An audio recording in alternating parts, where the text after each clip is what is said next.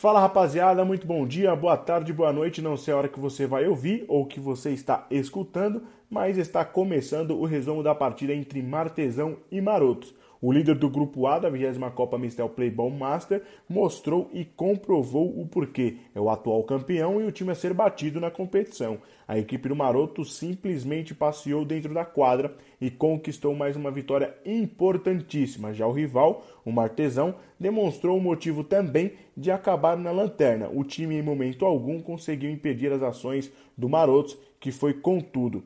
Nos primeiros segundos da partida, o Maroto já foi para cima e acertou a trave com o Bruno. E não demorou muito para abrir o placar. Após sete minutos de pura pressão, Fernando marcou o primeiro do Maroto. E apesar da pressão incessante, o segundo gol saiu apenas aos 19 minutos com Léo, o craque da partida. Depois desse, ele ainda fez mais três. O segundo dele e o terceiro da equipe saiu aos 25 minutos, já no finzinho da primeira etapa. No segundo tempo, o Marotos acelerou ainda mais o jogo e fez mais cinco gols, sacramentando a goleada por 8 a 0. Léo, muito oportunista, anotou mais um após bate-rebate na área. 4 a 0 para o Marotos. O quinto saiu logo em seguida com o Rafael. A primeira e única chegada com perigo do Martesão ao ataque ocorreu aos 8 minutos da etapa complementar. Exatamente, é isso mesmo.